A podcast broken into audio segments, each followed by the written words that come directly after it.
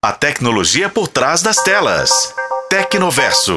Qualquer pessoa pode ver o que você posta no Instagram. Tem gente que prefere manter a descrição mesmo nas redes sociais. Para isso, manter um perfil privado no Instagram virou uma alternativa para quem está afim de postar conteúdo para os amigos, pero não mútil. Ou então para quem precisa manter perfis separados por motivos profissionais. Mas e se eu te contar que o Instagram está testando uma função nova para acabar com essa necessidade de manter mais de um perfil na rede social? Vem comigo que eu te explico. Uma ferramenta permitirá aos usuários fazerem publicações no feed de notícias apenas para um grupo restrito de pessoas. É isso que aparentemente o Instagram está testando. Digo aparentemente porque quem descobriu essa possível nova função foi o desenvolvedor Alessandro Paluzzi, que tem fama de antecipar novidades de plataformas digitais. Ele encontrou a ferramenta no código do Instagram. Sim, imagina você que ele foi mexer no código do Instagram para encontrar novidades.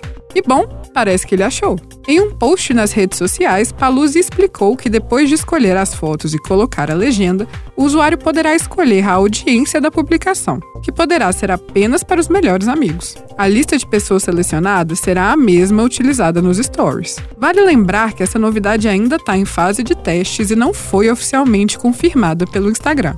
Ou seja, Ainda não sabemos se ela será disponibilizada a todos os usuários e nem quando isso pode acontecer mas com certeza, se for confirmada, será uma ótima opção para quem quer compartilhar momentos específicos com pessoas selecionadas. Eu não sei vocês, mas eu gostei demais dessa possibilidade. Aqui na Tecnoverso, é claro, a gente segue acompanhando os anúncios do Instagram e assim que a ferramenta estiver disponível, a gente corre aqui para contar. Então fica de olho nas atualizações. Quem sabe essa ferramenta não chega logo logo para todos nós. Eu fico por aqui e volto em breve para mais um papo sobre tecnologia.